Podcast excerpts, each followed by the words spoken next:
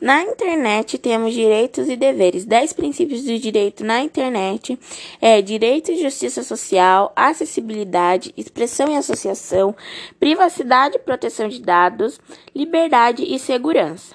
Assim como também temos os dez princípios de deveres na internet. Os deveres são os comportamentos e as atitudes que a gente tem que ter com o próximo. Em qualquer relação, temos que dever a respeitar a outra pessoa, independente da sua idade, nacionalidade e origem culturais. Acertar, aceitar a opinião de outra pessoa, principalmente quando é diferente da nossa.